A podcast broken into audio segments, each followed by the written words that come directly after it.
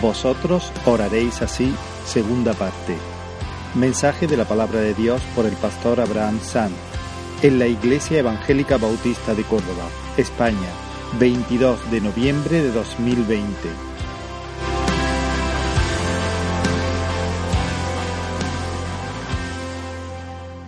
Gloria al Señor. Qué bendición poderle adorar juntos, aunque sea con mascarilla. Por momentos pensé que me moría ahí. Pero el Señor ha tenido misericordia y hemos aguantado el, tirón. Sí, he cantado la última pensando que allí no tendremos que tener ni mascarillas ni, ni nada de eso. Pero bueno, somos, esto nos hace ser muy conscientes de nuestra flaqueza, de nuestra debilidad y, y a la vez de su misericordia, de, de su poder, de su gracia. Y podemos darle culto, podemos honrar su, su nombre. Y eso es precioso, eso es una bendición grande. Y ya la semana pasada eh, comenzamos a, ver eh, el, tema de, de, la oración modelo, el, el, Padre Nuestro. ¿Recordáis? Empezamos el primer, el primer, la primera parte donde estuvimos viendo dos puntos básicamente. Hablamos de la invocación, Padre Nuestro que estás en los cielos, y de la primera petición, santificado sea tu nombre. Pero me gustaría volver a leer el, texto que se encuentra en Mateo capítulo 6 y los versículos del 9 al 13.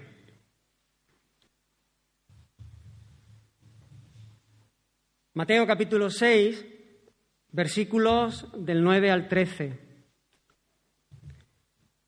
Y dice la palabra del Señor, vosotros pues Oraréis así. Padre nuestro que estás en los cielos, santificado sea tu nombre. Venga tu reino. Hágase tu voluntad como en el cielo, así también en la tierra. El pan nuestro de cada día, dánoslo hoy. Y perdona nuestras deudas como también nosotros perdonamos a nuestros deudores. Y no nos metas en tentación, mas líbranos del mal, porque tuyo es el reino y el poder y la gloria por todos los siglos. Amén. Señor, te bendecimos. Una vez más nos acercamos a ti reconociendo nuestra necesidad, nuestra dependencia absoluta de ti, Señor. Oh, queremos venir de rodillas, Señor, y queremos escuchar tu voz, Señor, con la determinación a seguirte, Señor. Bendice a tu pueblo, Señor, en esta mañana a los que estamos aquí, Señor, y a aquellos que están escuchando desde sus casas. Oh Espíritu Santo, toca nuestros corazones. Sigue tú abriendo nuestros ojos para que podamos admirarte más, para que podamos ver, contemplar más de tu gloria, de tu hermosura, de tu grandeza. Que nuestro corazón grite que tú eres inigualable, Señor. Oh Dios mío, muévete. En el nombre de Jesús te lo pedimos. Haz tu obra en este tiempo, en esta hora en medio de tu pueblo, en el nombre de Jesús. Amén y amén. Simplemente para repasar lo que vimos la semana pasada de una manera muy breve, ¿no? Como he dicho, estuvimos viendo dos puntos. En primer lugar, la invocación, Padre nuestro que estás en los cielos, y lo primero que decíamos es que nuestra oración la dirigimos a Dios de una manera exclusiva. Nuestra oración no está dirigida a ningún otro, ni a santos, ni a vírgenes, ni a nadie solamente a Dios. Y además nos dirigimos, por la gracia de Dios a Él, podemos dirigirnos como Padre, como Padre. Podemos acercarnos a Él con confianza como hijos amados, en virtud a la obra perfecta de Cristo Jesús. Por el Espíritu de Dios que mora en nosotros ahora, podemos decirle, Abba Padre, Papi, Papá, Ahora somos hijos con todo lo que eso representa, herederos de Dios, coherederos juntamente con Cristo. Y Él mismo es el que nos enseña a acercarnos a Él de esa manera, a llamarle Padre. Él quiere que nosotros le llamemos Padre. Así que Mira, considera, mirad cuál amor nos ha dado el Padre para que seamos llamados hijos de Dios. Mira, detente, párate cuando te acerques a Él, a considerar la gloria que hay en esta verdad, el privilegio que tenemos, la gracia, el favor, el amor espectacular del Señor a nuestro favor, que podemos decirle, Padre, que somos hijos amados del Señor. Decíamos, Padre nuestro, porque somos parte de una familia. La oración no es exclusivamente de uno, yo orando por mí, y nada más, sino que somos una familia de muchos hermanos y Dios quiere que nuestra oración tenga una visión más amplia, más allá de nuestra propia necesidad, de nuestro propio mundo. Dios es glorificado en la salvación de un pueblo. Por eso nosotros oramos para que el Señor bendiga también a nuestros hermanos. Por eso Hoy vamos a estar viendo, danos el pan, perdónanos, siempre, el, el, plural, siempre pensando en una familia, en un reino, en un cuerpo, en la iglesia del Señor, que estás en los cielos. Y hablábamos de que podemos acercarnos a Él con confianza, pero esto no debe llevarnos nunca a acercarnos a Él con ligereza, como si se tratase de un cualquiera. La confianza no está reñido con la reverencia, con el temor reverente, con el respeto con la solemnidad. Nuestro Dios es otro, Él es diferente, Él es santo, Él está en el cielo y nosotros sobre su tierra. No podemos orar con ligereza, como decía, sino con temor reverencial, con humildad, conscientes y por lo tanto impresionados de la grandeza del ser con el cual podemos tener relación, con el cual podemos tener comunión. Y después de ver la invocación pasábamos a ver el primer punto, la primera petición, que es santificado sea tu nombre. Y decíamos que este es el fin último de toda oración conforme a la voluntad de Dios. Este es el fin último. Esta es la oración de las oraciones. No es casualidad que sea la primera petición. Es la primera porque es la prioridad, porque es hacia donde apuntan todas las demás. Este es el propósito de nuestra salvación. Esta es nuestra razón de existir. Esta es nuestra razón de ser. Que su nombre, o sea, la revelación que Él ha dado de sí mismo y que tenemos en las Escrituras, sea conocido, sea estimado, sea apreciado, sea reverenciado, sea famoso. Orar que su nombre sea santificado es, es orar para que su fama se extienda y todos, empezando por mí mismo, le demos la gloria que es debida a su nombre. La oración de los hijos no se trata de repetir una fórmula mágica que nos proporciona lo que estamos buscando. Repetimos unas palabras, nos aprendemos una oración de memoria de carrerilla y sin considerar lo que estamos diciendo, simplemente creemos que por recitar eso como, como si fuese algo mágico vamos a tener aquello que buscamos o aquello que anhelamos. No se trata de esto. Esta oración es un modelo para que nuestros pensamientos eh, puedan caminar sobre ellos, para que podamos ser librados del error, para que podamos ser librados del desenfoque al cual este mundo nos lleva. Eh, el resto de pecado que hay en nosotros también eh, nos hace desvariar, pero esta oración modelo nos hace estar enfocados.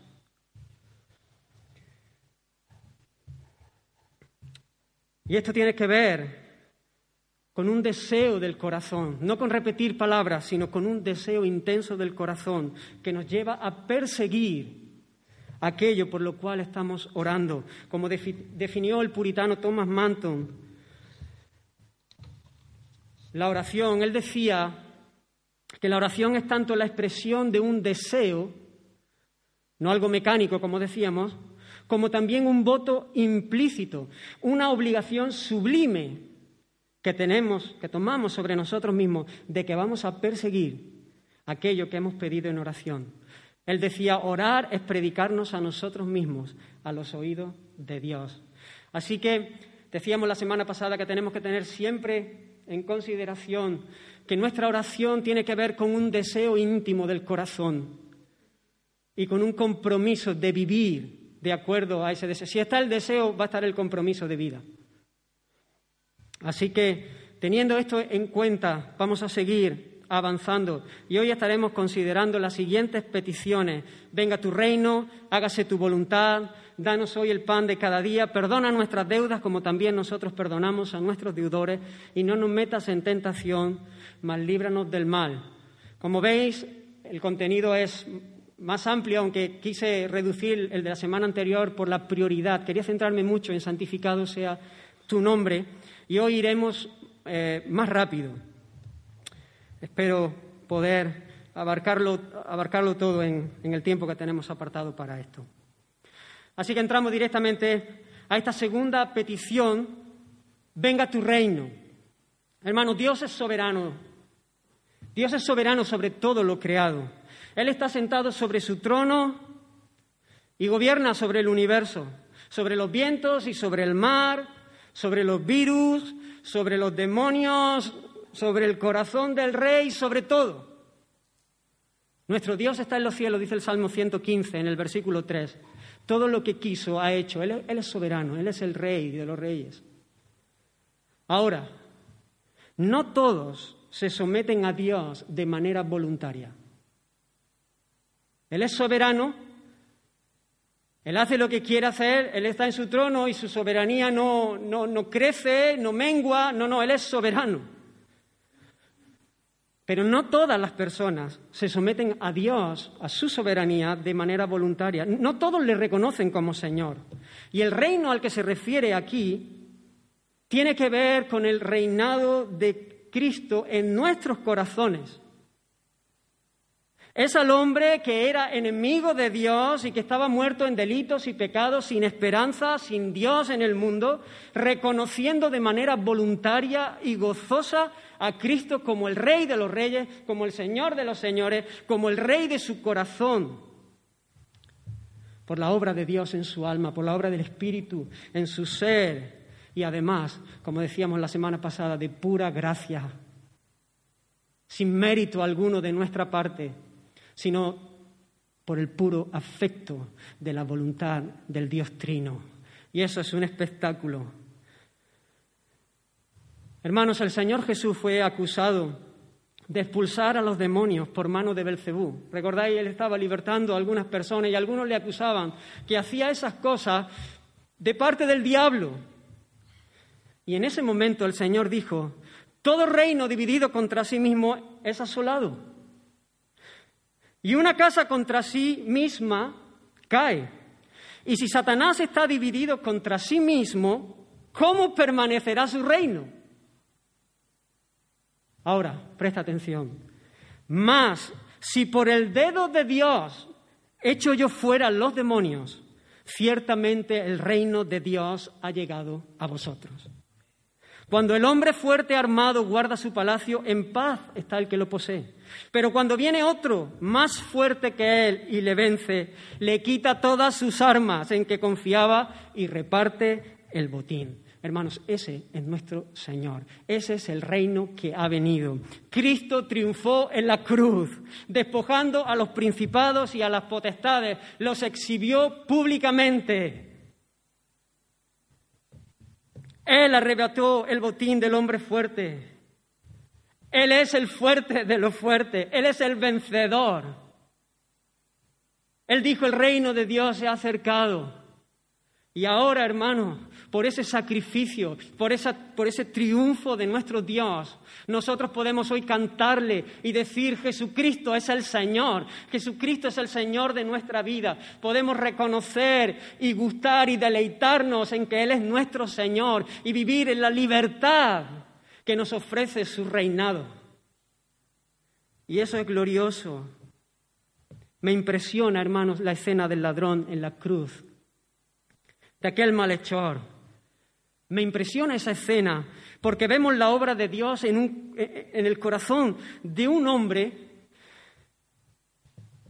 que evidencia que el reino de Dios se ha acercado y por lo tanto que evidencia que hay esperanza. Porque este hombre que reconoció a Jesús como Señor, él merecía, dice la Escritura, que los dos que estaban clavados ahí junto a Jesús, uno a cada lado, ellos eran culpables de lo que le acusaban. Ellos estaban pagando una condena por algo que sí habían hecho. Pero además hay algo interesante, porque dice que los dos se burlaban de Jesús. Los dos se burlaban de Jesús. Los dos despreciaban a Jesús. Pero de repente algo pasó en el corazón de uno, el fuerte, el poderoso, el salvador de los pecadores, vino por el Espíritu Santo y trajo vida y trajo luz.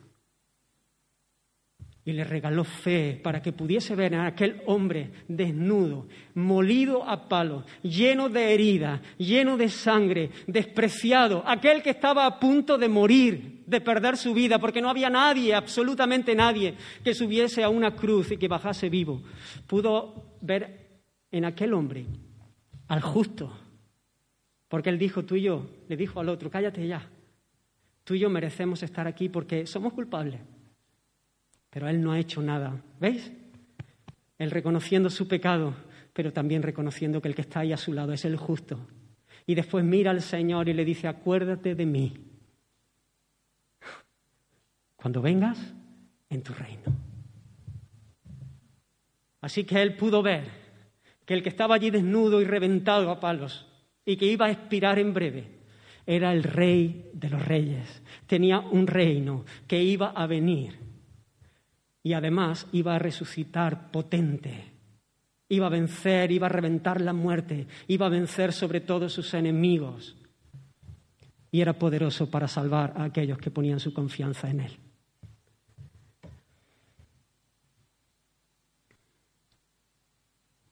Hermanos, nosotros hemos sido librados de la potestad de las tinieblas.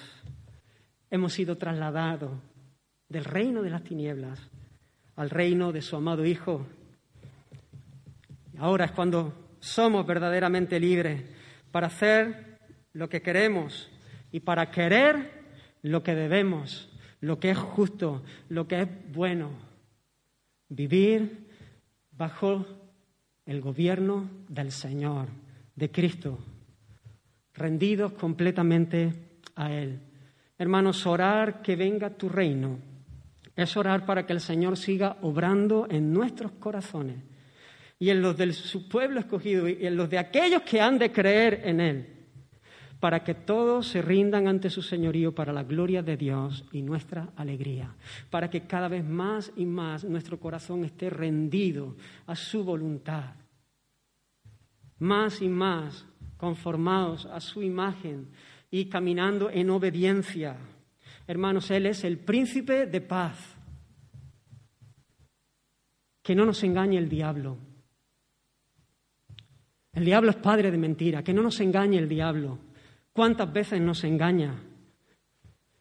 El Señor no ha venido a cortarnos el rollo, el Señor no ha venido a aguarnos la fiesta, Él ha venido a darnos vida y a darnos vida en abundancia para que podamos disfrutar verdaderamente una vida en libertad, vida en plenitud.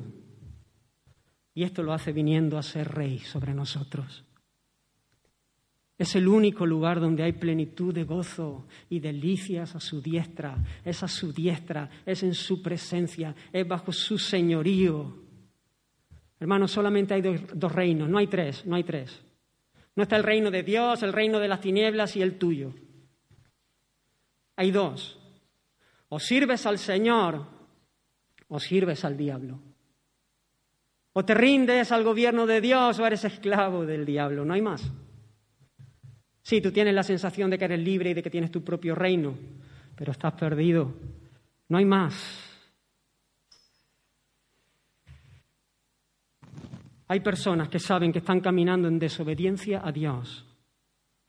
Es más, que aún han sufrido las consecuencias de su pecado pero que no quieren soltarlo. ¿Por qué? El diablo les ha engañado.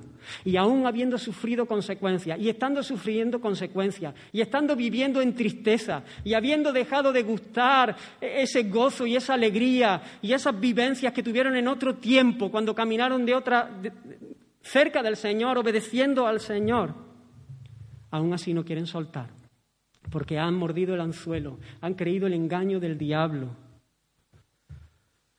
y piensan que van a perder si sueltan esas cosas. Pero quiero decir, si tú estás así, quiero decirte en el nombre del Señor, arrepiéntete, pon tu confianza en Él. Él es el príncipe de paz, Él es el rey. Corre a Él en arrepentimiento, en fe. Hermanos, oramos de esta manera porque su reino ha venido Oramos para que su reino siga viniendo, para que su reino siga avanzando, porque ha venido y además sabemos que avanza imparable, porque su reino será plenamente establecido cuando nuestro Señor regrese en su segunda venida. Y entonces ese día será evidente a todos. Todo el mundo sabrá que Jesucristo es el Rey legítimo. Toda rodilla se doblará delante de su majestad y toda lengua confesará que Él es el Señor. ¿Para qué? Para gloria de Dios Padre. ¿Ves cómo el fin último de toda oración es que Dios sea glorificado, que el nombre de Dios sea santificado? Así que yo voy a clamar, Señor, venga tu reino, empezando por mi vida. Y esto me implica un deseo profundo alegrarme en que su reino ha venido y además esforzarme en la gracia para vivir bajo su señorío en obediencia, en fidelidad. La siguiente petición, que es la tercera, podríamos haberla ligado, unida a esta, porque es una petición con esto. Hágase tu voluntad en la tierra como en el cielo. Esto tiene que ver todo tiene que ver con, el punto anterior. Si Él es el rey, su voluntad debe ser hecha. Si quiero que su reino venga, es porque quiero que su voluntad se haga en mi vida y en la vida de los demás. Y lo pide de manera que se haga aquí en la tierra como se hace en el cielo. Hermanos, este debe ser nuestro deseo y nuestro compromiso. Si Él es el rey, yo tengo que anhelar hacer su voluntad. Yo tengo que deleitarme en hacer su voluntad. Yo tengo que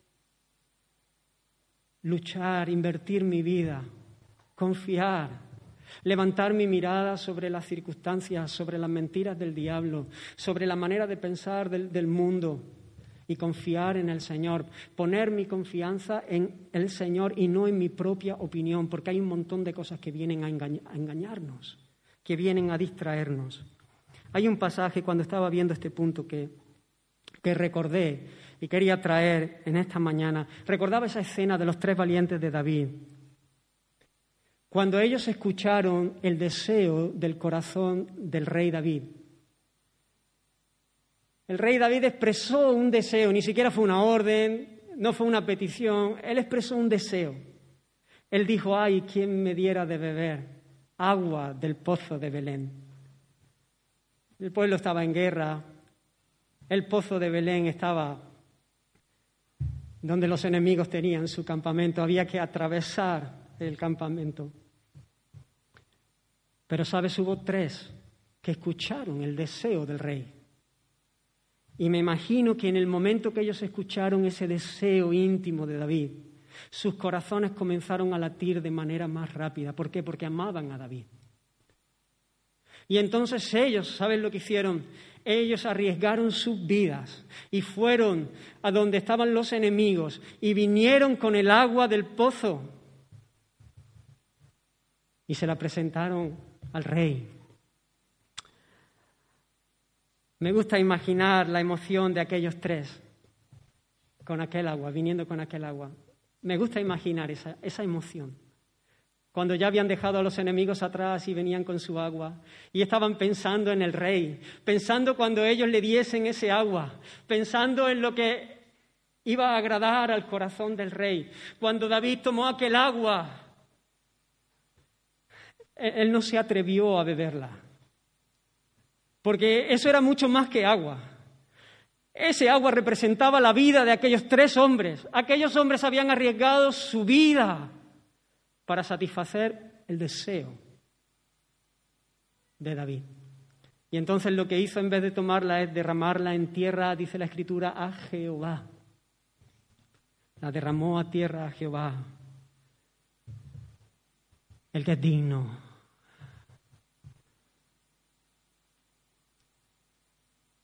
al que le pertenece en nuestra vida.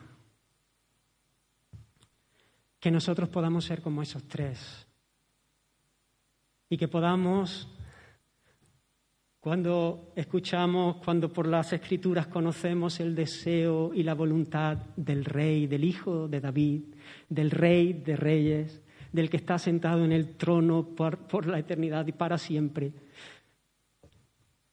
que nuestro corazón comience a latir, más fuerte, que haya un deseo de, gastar nuestros días, de invertir todo lo que tenemos, todo lo que somos, de ir a donde tengamos que ir para poder agradarle, para poder honrarle, que su voluntad se cumpla. Hermanos, para conocer el deseo del Señor hay que estar cerca de Él. El deseo del Señor no se conoce solamente viendo televisión y, viendo, y leyendo periódicos y escuchando telediarios. Creo que hay mucha gente desenfocada el día de hoy por ver muchos telediarios. Yo no digo que esté mal ver, telediarios, pero creo que, y leer periódicos, creo que es importante y tiene su lugar. Pero sinceramente creo que ha hecho mucho daño a muchas personas que ahora mismo andan desequilibradas. El corazón del rey. ¿Qué dice el rey? ¿Qué dice el rey? Hermanos, si tú ves el telediario hazlo, claro que sí, pero luego abre la palabra de Dios. Camina con Dios, aparta un tiempo para buscarle. He escuchado las noticias, Señor, pero yo quiero escuchar tu voz. Yo quiero escuchar tu corazón. Yo quiero no ser movido por las cosas que dicen, por las cosas que puedan ver mis ojos naturales. Yo quiero ser movido por la verdad. Yo quiero, Señor, conocer tu voluntad y quiero gastar mis días para hacer tu voluntad, Señor que tu voluntad sea hecha, me rindo delante de ti. Que tu voluntad sea hecha, Señor, en mi vida, como se hace en el cielo. Y no voy a detenerme aquí, solo diré que en el cielo su voluntad se hace de manera perfecta. Los ángeles le obedecen de manera perfecta. Ellos están atentos a su voz, nadie va a su aire, nadie está despistado en sus asuntos. Dios es el asunto de todo, Dios es el centro. Que también lo sea en nuestra vida. Nosotros no vamos a caminar en perfección de este lado de la eternidad, pero hermanos, ese deseo. Nosotros hoy tenemos que estar absolutamente comprometidos, rendidos 100% a la soberanía, al gobierno del Señor, 100%. Vamos a crecer en nuestra santificación, pero nuestro compromiso con Él debe ser 100% hoy.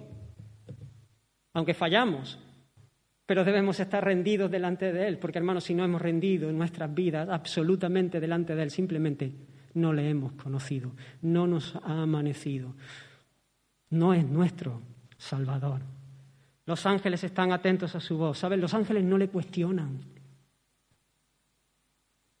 no, le dicen, Señor, pero ¿eso has pensado de verdad? ¿Sabéis por qué no le cuestionan? Creo que por dos razones principales. Primero, porque Él es el Señor y al Señor no se le cuestiona. Segunda, porque Él es bueno. Porque Él es santo, porque Él es justo, por cómo es el Señor. Por su carácter, por sus atributos, por su belleza, por quién es. En el cielo se obedece pronto Nadie se escaquea, nadie se despista, nadie hace la rata. Nadie dice mañana. El Señor habla y, y se obedece.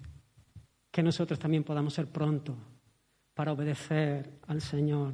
Así como Abraham cuando el Señor le pidió que sacrificase a Isaac y se levantó en fe, confiando en el Señor, sabiendo que ese hijo era el hijo de la promesa y dice que muy de mañana se levantó muy temprano para obedecer al Señor en algo que era oh, terrible, lo que había pedido. Pero dejaba de ser tan terrible porque él había puesto su confianza en aquel que resucita a los muertos. Hermano, se obedece plenamente. En el cielo se obedece plenamente. No se coge uno y dice, mira, esto sí me gusta, esto lo obedezco. No, esto, esto no. Esta parte, Señor, te voy a obedecer, pero esto que has dicho, esto otro no como a veces hacemos nosotros, ¿no? Y nos hacemos una... Sí, cogemos algunos textos y esto sí, estos textos no, estos no, eh, no suenan muy bien en los tiempos que vivimos, entonces los vamos a quitar. Vamos a adaptarlos, es que el Señor es... No, no, no. Se obedece plenamente. Y además, algo importante, se obedece con alegría, con gozo, con regocijo, con fiesta, porque uno se sabe privilegiado, uno se sabe honrado por el cielo de, poder servir al Señor, de poder obedecerle. No hay honor más alto, no hay mayor privilegio, no hay vida más plena y más gozosa que la que sirve al Señor por amor. Hermanos, oremos para que esto sea una realidad en nuestra vida. Oremos para que esto sea una realidad en la vida de mi hermano. Oremos para que haya más hermanos mañana, para que haya más hermanos, más gente que conozca al Señor, más gente que glorifique al Señor. Y no solamente oremos, sino que vivamos para esta realidad. Tercera petición de esta mañana, cuarta, en la oración modelo. Danos hoy el pan de cada día.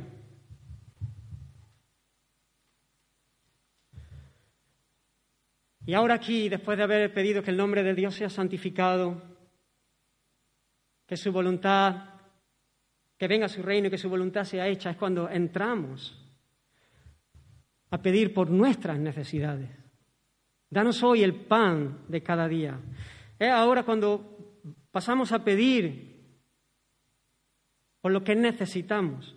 Y si nuestro corazón ha estado en la primera parte de la oración volcado, consciente de la prioridad, vamos a llegar a este punto bien enfocados.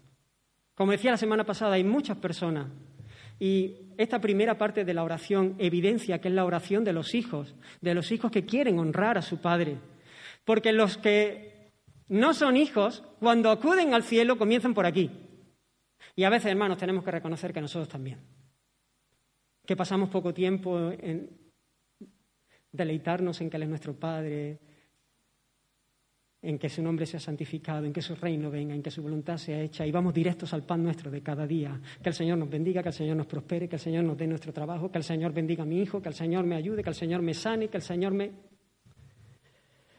Pero hermanos, si nosotros hemos seguido este modelo y no digo que siempre tengamos que orar de esta manera, pero, pero sí que en nuestra vida de oración, uno puede orar por el pan, eh, nada más empezar la oración, eh, es un decir, y, en, un, momento de, auxilio, Señor. Eh, pero quiero que, entendáis, en, nuestra vida de oración debe haber este orden, debe haber esta guía. Y es bueno que en nuestra vida devocional podamos tener ese, e, ese orden, esta guía, ¿no? Si nosotros hemos estado bien enfocados en la primera parte, vamos a llegar aquí equilibrados, equilibrados. No solamente equilibrados, sino que vamos a llegar en paz, tranquilos, confiados, porque hemos visto su grandeza, porque hemos visto su amor, porque hemos visto su gracia. Y entonces, cuando pensamos en el pan, decimos, esto es demasiado pequeño, en comparación a todo lo que ya el Señor nos ha dado.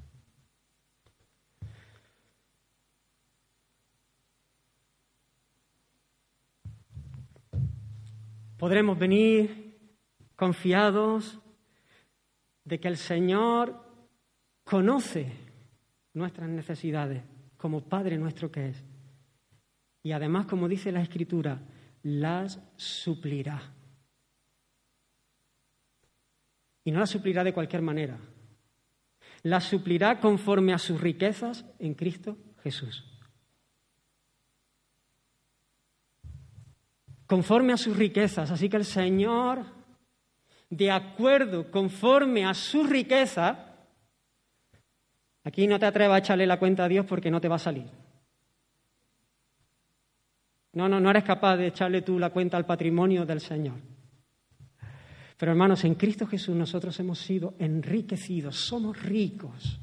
Y el Señor, conforme a su riqueza, nos da todo lo que necesitamos. Porque a veces necesitamos poco en lo material para que podamos experimentar la riqueza con la que Cristo nos ha hecho ricos.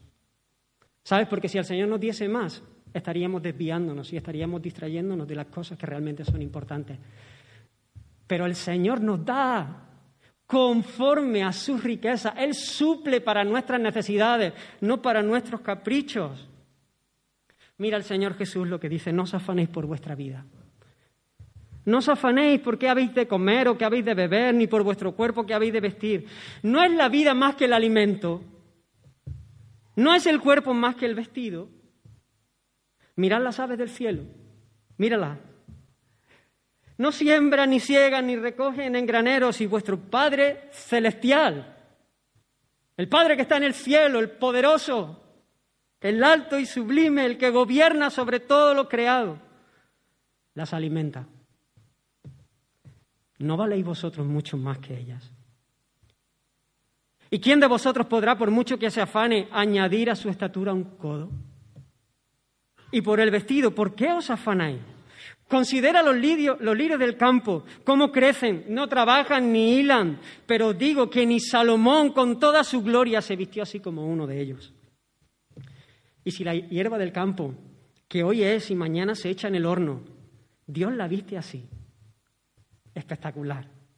¿No hará mucho más a vosotros, hombres de poca fe? No os afanéis pues diciendo qué comeremos o qué beberemos o qué vestiremos, porque los gentiles buscan estas cosas, pero vuestro Padre Celestial sabe que tenéis necesidad de todas estas cosas. Y después sigue diciendo este versículo tan conocido por todos, mas buscad primeramente el reino de Dios y su justicia. Las demás cosas os vendrán por añadidura. No os afanéis, no temáis. ¿Sabéis que este es el mandamiento que más veces aparece en boca de Jesús? No temáis, no temáis, no temáis. Hermanos, no afanarse no significa tirarse en el sofá esperando que el Señor haga descender maná del cielo y que todos sus recursos, todo, todo lo que necesitamos aparezcan. Nosotros debemos ser responsables. Nosotros debemos ser diligentes en perseguir aquello por lo cual estamos orando. El que no trabaje, que no coma, como dijo el apóstol. El cristiano trabaja. El cristiano siempre trabaja. El que no tiene trabajo remunerado, trabaja buscando trabajo.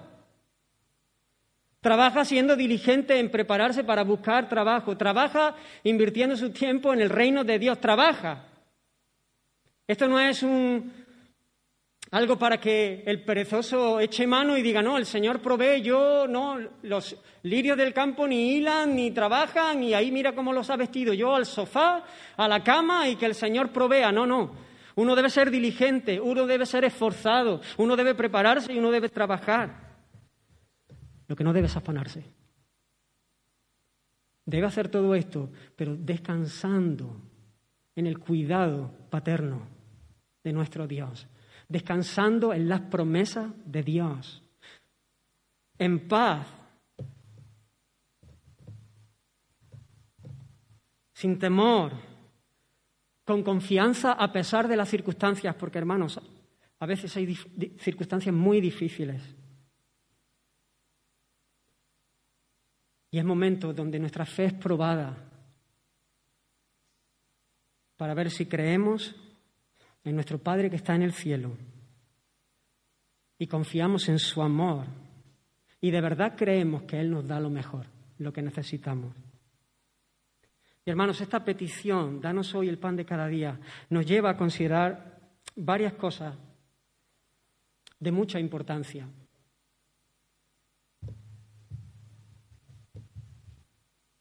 Sé que llevo bastante tiempo y no voy, lo digo porque como he dicho que iba a tocar todas las peticiones, voy a tocar esta nada más. ¿Vale? Las otras dos, quizá en otro, en otro momento más adelante. Así que estamos en el último punto para que, si estáis pensando que quedan dos más, no quedan dos más. ¿Vale?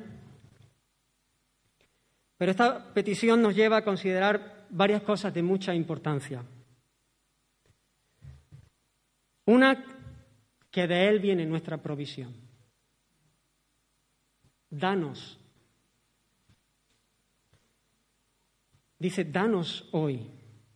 O sea, todo lo que recibimos, lo recibimos de su mano, lo recibimos de Él. Y nunca podemos olvidar esta realidad. A veces nos creemos, no de una manera intelectual, no sabemos bien la teoría, pero sí en la práctica, a la, a la hora de vivir, a veces pensamos que somos autosuficientes para ganar el pan, que nos valemos, que esta petición es para los pobres, que esta petición son para los, aquellos que no tienen trabajo, que están pasando necesidades severas. No, no, no, hermanos, esta oración es para todos. Para el rico y para el pobre. Del Señor viene. Hermanos, si tenemos pan en nuestra mesa, si tienes trabajo, si hay provisión, es por la gracia de Dios y es por su bondad. Nosotros no tenemos la capacidad de ganar el pan a menos que se nos sea dada. Tú puedes ganarte el pan hoy con tu fuerza, pero salir de aquí y no tenerla y perderla por una enfermedad, Tú tienes trabajo hoy, pero mañana puedes llegar y haberlo perdido y ser echado del trabajo porque la empresa ha quebrado, que es lo que está pasando a muchos en este tiempo y se avecinan tiempos peores. Al menos esa es la pinta que tiene todo el panorama que estamos viviendo. Dios es el que nos da las fuerzas. Dios es el que nos da la inteligencia. Mira, Nabucodonosor, ahí en un momento, comiendo hierba. Dios es el que nos da el trabajo. Dios es el que nos da todo lo que necesitamos. El escritor de Proverbios, él dijo, no me des pobreza ni riqueza. ¿Ves? Él sabía quién era el que daba las cosas. No me des pobreza ni riqueza, manténme del pan necesario. No sea que me sacie y te niegue y diga quién es Jehová. O siendo pobre, hurte y blasfeme el nombre de mi Dios. Por un lado hay un reconocimiento de que es Dios el que da. De, Él provee el pan, de Él provee la pobreza y la riqueza. Más y el menos, Él dice, no, no quiero.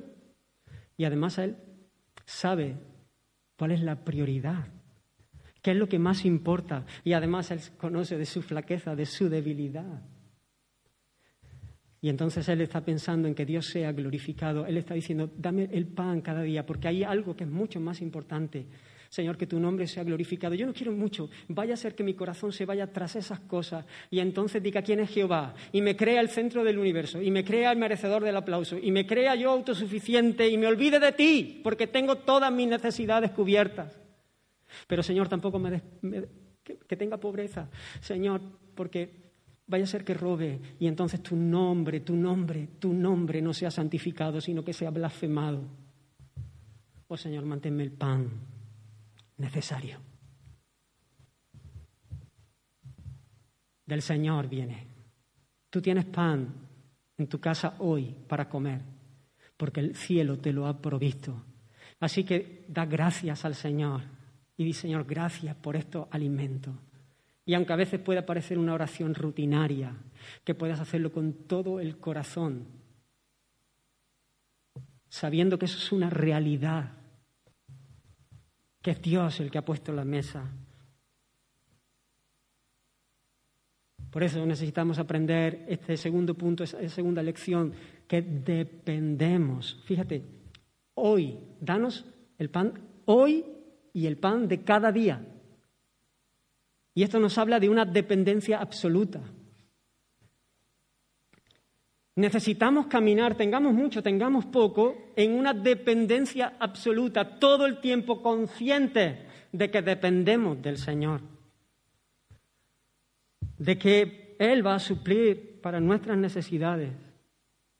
Así como los judíos esperaban del el maná, recordáis, en el desierto, aquella provisión del Señor Tenían que levantarse temprano, tenían que ser diligentes porque cuando el sol salía el maná se echaba a perder. Así que había que levantarse tempranito, había que salir a cogerlo. Pero Hermanos, era una provisión divina, de una manera espectacular. Llovía aquellos cereales, aquel pan, aquel maná, que cuando vieron eh, aquellos judíos esa provisión dijeron, ¿qué es esto? Por eso se llama maná, eso es lo que significa maná. Pan que descendía del cielo. Pero, ¿sabes? Dios le dio instrucciones y entonces Él le dijo que ellos debían salir cada día a tomar la porción de ese día. Ellos tenían que tomar el pan de cada día, hoy para hoy. Porque había una lección importante que ellos debían aprender y era dependencia. Y ellos tenían que caminar, caminar en obediencia al Señor. Y entonces el campo estaba sembrado de pan y cogían su ración, pero hubo algunos que no tuvieron en cuenta la voluntad del Señor, lo que la instrucción del Señor, lo que Él le había dicho, y entonces cogieron más. Vaya a ser que mañana el Señor se despiste y entonces no haya provisión. ¿Sabéis lo que pasó? Que aquel maná al día siguiente estaba podrido y no pudieron comerlo. No solamente les dijo esto, les dijo que tenían que tomar el pan durante seis días, pero cuando llegase el viernes, antes del día de reposo, ellos debían coger una doble ración. Resulta que si tú lo cogías el lunes, el martes, el miércoles, el jueves, esa ración se podría. Pero el viernes, esa ración no se, no se ponía mala, no se echaba a perder se conservaba intacta, porque el sábado era el día de reposo, era el día de descanso, era el día donde el pueblo dedicaba para descansar y para honrar al Señor, y entonces había provisión. ¿Sabéis? El sábado hubo gente que se levantó tempranito para coger su ración. ¿Sabéis lo que entendieron aquellos que salieron tempranito? Que Dios es fiel a sí mismo, porque no había ración, que Dios es fiel, comprobaron una vez más que Dios es fiel, que el Dios que provee es fiel y es fiel a sí mismo, y como había dicho y como había prometido, no había maná ese día. Hermano, vive dependiendo del Señor en lo que tiene que ver con el pan de cada día. Vivimos en una sociedad, nuestro país, hermanos, es, es una vergüenza en este sentido.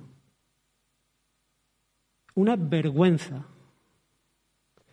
de los chanchullos que se hacen, de las trampas que se hacen para sacar beneficios, para sacar paguita, para sacar eh, provecho.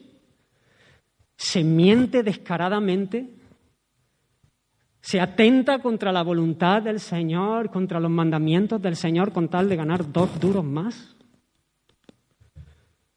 Se pisa al que está al lado si es necesario. Se aplaude encima al más fullero y el fullero se jacta de serlo y se levanta su barbilla y se jacta delante de los demás de haber sido y haber sacado provecho sin hacer nada. Hermano, me da vergüenza.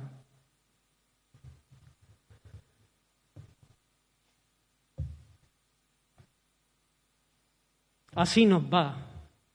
Y hermanos, estamos mucho mejor de lo que merecemos. Que el Señor tenga misericordia de nosotros. Hermanos, que el Señor nos libre de nosotros estar andando en chanchullos. En cosas que son medio verdades, que o sea, una media verdad sabéis lo que es, ¿no? Una mentira entera. Para sacar provecho. Porque eso manifiesta que tú te buscas la vida, que tú no dependes del Señor, que tú te estás buscando tu vida, que tú estás saliendo el sábado a coger el maná, que tú estás guardando doble ración para mañana porque no te fías de que el cielo vuelva a abrirse y descienda el maná y haya provisión sobre tu casa. No os afanéis por el día de mañana. No os afanéis por, el, por la comida, por el vestido. Hombre, de poca fe. Ese es el problema.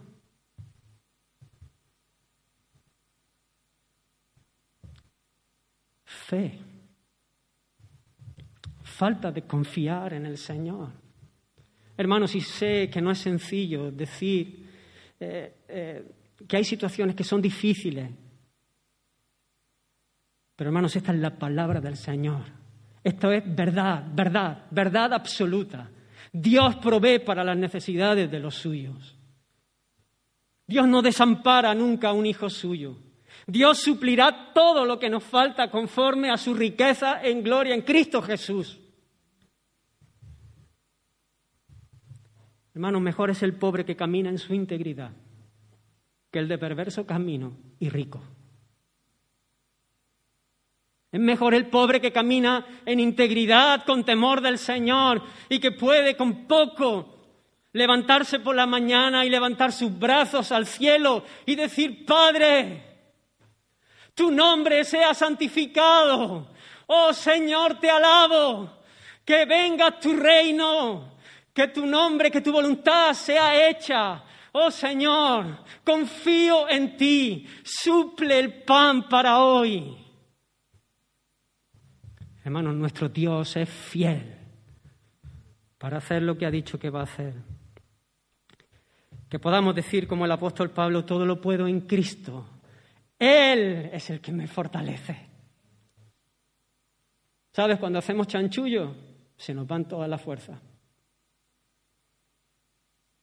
No tenemos fuerza, no tenemos vigor.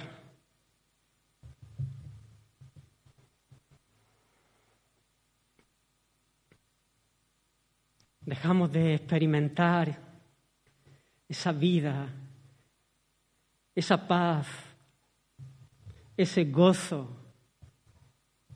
esa sonrisa del Señor, esa emoción que sentían estos tres cuando llevaban el agua para el rey. Todo viene de Él, hermanos. Tenemos que ser conscientes y depender cada día, cada día, indistintamente, hermano, de cuál sea tu situación en este, en este momento. Cada día, dependencia, hoy, baste a cada día su propio mal. Hermanos, si tenemos que ser gente contenta con lo que el Señor nos ha dado. Contentamiento, gozo en medio de cualquier situación. Como le dijo Pablo a Timoteo. Pablo, el que dijo todo lo puedo Cristo que me fortalece. Cuando tengo riqueza y cuando tengo abundancia, que no es fácil mantenerse ahí, y cuando tengo escasez y me falta, todo lo puedo en Cristo que me fortalece. El Señor me ha enseñado en todo momento. Pues él le escribe a Timoteo y le dice, gran ganancia, gran ganancia. ¿Quieres riqueza? Pues aquí tienes, gran ganancia. Aquí hay riqueza. Gran ganancia es la piedad, la vida piadosa acompañada de contentamiento, la vida en santidad, la vida que anhela honrar al Señor acompañada de contentamiento. Porque, hermanos, nada hemos traído a este mundo y sin duda nada vamos a llevarnos de él. Así que, teniendo sustento y abrigo, estemos contentos con esto. Hermanos, sinceramente creo que muchas veces hemos pecado en este sentido. Hemos fallado al Señor en este sentido. La mayoría hemos crecido en una sociedad que ha estado bastante mimada. Hemos, en, este sentido, hemos tenido no lo que necesitamos, sino mucho más de lo que necesitamos.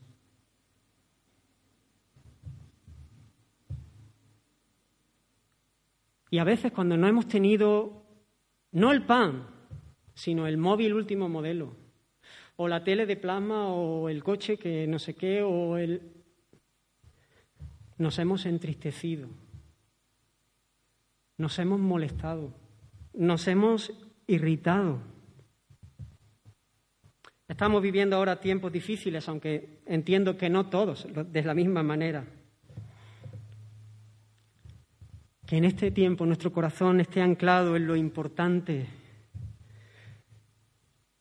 y teniendo lo necesario, lo que el Señor nos ha prometido, teniendo hoy el pan para hoy, que podamos estar contentos. Hermanos, contentos, contentos. A mí hay una cosa que me da un poco de coraje y tengo que reconocerlo. No sé si está, bueno, me da coraje, creo que es natural. Pero me da coraje que cuando alguien me pide y yo le doy, me pida más.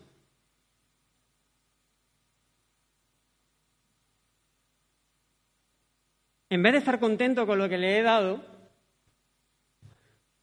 o que yo le compre un, un dulce o un bocadillo y no, quiera el dulce más caro que hay en la pastelería. Eso me ha pasado a mí. Que yo un poco más y me, me caigo de espaldas cuando vi el precio del dulce que me pidió. Y yo dije, no puede ser.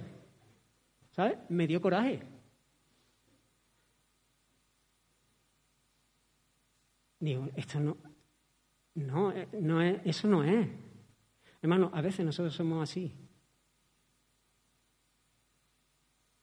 Y el Señor proveyendo para nuestras necesidades y el Señor dándonos mucho más de lo que necesitamos. Y nosotros nos molestamos y además queremos el dulce, el caro.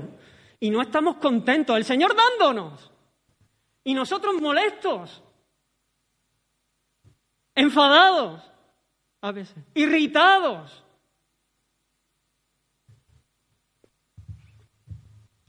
Hermano, teniendo sustento y abrigo, teniendo lo que necesitamos, que podamos tener un corazón contento, gozoso, anclado en las realidades eternas, en las verdades eternas, en lo que tiene que ver con nuestra salvación, en lo que tiene que ver con la gloria de Dios, porque como hemos dicho, si yo voy a pedirle el pan al Señor para hoy, es para su gloria, y no voy a, pedirle el pan al Señor para su gloria, si no se lo pido contento.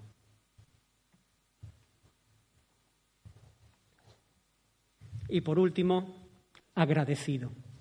No solamente contento, sino agradecido. Algunos cuando le das se mosquean y todo. No digo que esto sea el caso, así por poner una, ilustración, ¿no? Pero a lo mejor se, hasta alguno se puede molesta porque o le ha parecido poco o no, quería el dulce ese, ¿no? ¿Por qué, ¿Por qué me vas a comprar este? ¿no? Hermano, el Señor nos enseña a dar gracias en todo porque esa es la voluntad del Rey. La voluntad del Señor para nuestra vida es que le demos gracias a Dios en todo. Y hermanos, cuando realmente somos conscientes de todo lo que hemos dicho anteriormente, vamos a comer nuestro pan con un corazón agradecido. Nuestra oración por los alimentos será una expresión del corazón. Porque mira qué feo ser desagradecido. ¿Habéis visto alguna vez a esta persona que le hacen el regalo de su cumpleaños? Y la persona viene con toda la ilusión y le hace un regalo. Y de repente había pedido esas zapatillas, pero no era ese color, era el otro. Y se enfada. Y, y coge un perrerón ¿sabes? Lo he visto en niños y lo he visto en mayores. Qué feo. Qué horrible. Qué desagradable cuando has recibido algo y tú te crees que lo mereces o que lo has ganado por tu propia fuerza y encima algunos se alaban y busca que otros le alaben por sus logros, por sus méritos, por, lo por la cuenta corriente que tienen, por lo que han ganado con sus trabajos. Hermanos, que nosotros podamos tener presente todo el tiempo que lo que recibimos lo recibimos del Señor, que debemos caminar en obediencia y en dependencia, sabiendo que dependemos de Él cada día. El pan nuestro de cada día, de hoy. Y además que podamos vivir en este tiempo, en esta travesía, con un corazón contento y un corazón agradecido dándole gracias al Señor por todas las cosas que Él nos ha dado. Cuando vengamos a Él en oración, que podamos tener estas cosas presentes y podamos vivir de acuerdo a esta realidad.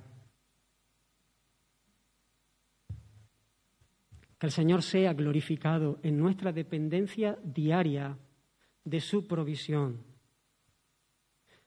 Y por último, en este punto, si oramos sinceramente por el pan nuestro, no es por el pan mío, es por el pan nuestro. Yo voy a orar por mi pan, pero voy a orar por el tuyo también. Pero como hemos dicho durante toda la exposición de, este texto, de esta oración modelo, no solamente yo voy a tener un deseo para que tú tengas el pan y voy a orar para que tengas el pan, sino que yo voy a estar pendiente de las necesidades de mis hermanos para poder ser un instrumento en las manos del Señor, para poder también bendecir a otros para poder también ser un canal por el cual el Señor puede suplir a mi hermano. Y sabe, cuando mi hermano recibe lo que el Señor ha puesto en mi corazón para darle, ¿sabes lo que pasa? Que mi hermano comienza a darle gracias al Señor. La fe de mi hermano es fortalecida y comienza a darle gracias al Señor y hay más gratitud al Señor y el nombre del Señor es más glorificado. Y entonces yo me alegro doblemente porque me alegro en poder haber bendecido a mi hermano y, haber podido suplir su necesidad y me alegro en que hay más alabanza para mi Padre que está en los cielos y que la merece y que merece todo el honor. Así que hermanos, termino. Termino aquí. Que el Señor nos ayude en este tiempo que está por delante, nuestra vida de oración crezca. Y por supuesto esto va a implicar un crecimiento en nuestra santificación, en nuestra conformidad a la imagen de Cristo, cuando nuestra vida de oración, de intimidad, de relación, de conocerle crece, vamos a ir siendo transformados a su imagen.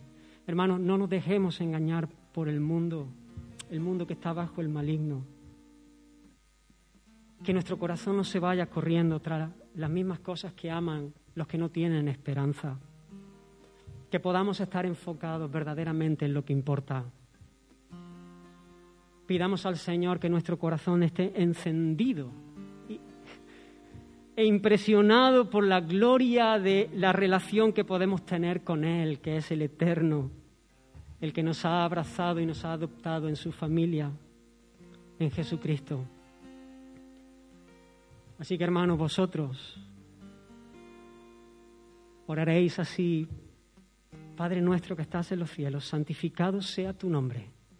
Venga tu reino, hágase tu voluntad como en el cielo, así también en la tierra.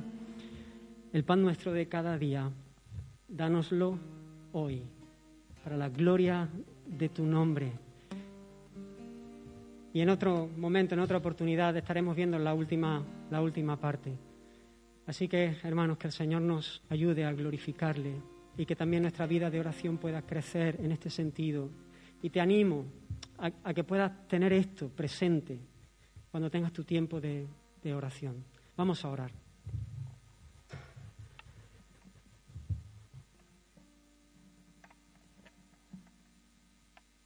Señor, te bendecimos, Dios mío.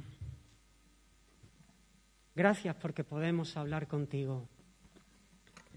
Gracias porque tú has querido relacionarte con nosotros. Gracias por tu amor. Gracias, Señor, porque si hoy nosotros podemos amarte, Señor, y recrearnos, Señor, en, en tu presencia, es, es porque tú nos has amado primero. Es porque tú lo has hecho posible porque tú nos has escogido, porque tú has enviado a tu Hijo a morir, a cargar con nuestro pecado, porque tú has venido por tu Espíritu a, a darnos vida, a limpiarnos, a lavarnos de nuestra maldad, a darnos un corazón nuevo. Señor, queremos que tu nombre sea santificado. Queremos en medio de este tiempo difícil, Señor, que venga tu reino, que tú tomes más de nosotros, Señor, de nuestros corazones, que podamos caminar, Señor, reconociendo en todo momento tu majestad, en obediencia, Señor. Queremos ser prontos para obedecerte. Perdónanos, Señor, cuando cuando no hemos respondido sabiendo lo que tú pides de nosotros.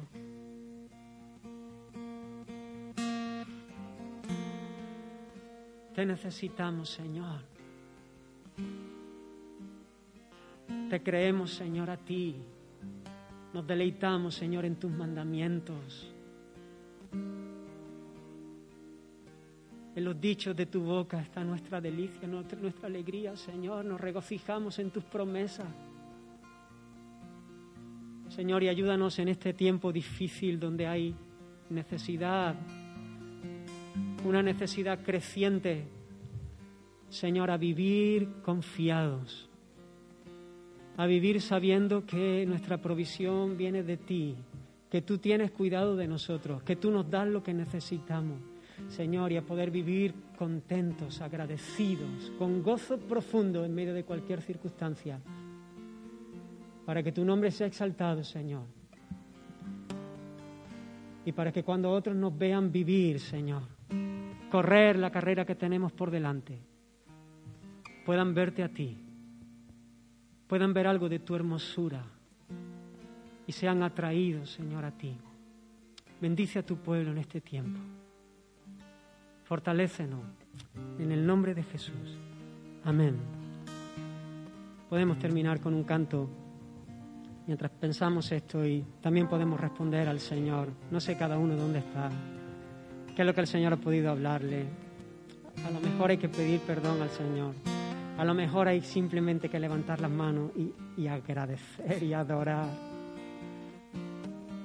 Solamente contemplarle y disfrutarle y, y recrearte, porque es el Señor el que nos dice que nos acerquemos de esta manera, pero que podamos responder mientras cantamos y adoramos al Señor por medio de un canto. El Señor os bendiga. Fija tus ojos en Cristo, tan lleno de gracia Eu ter.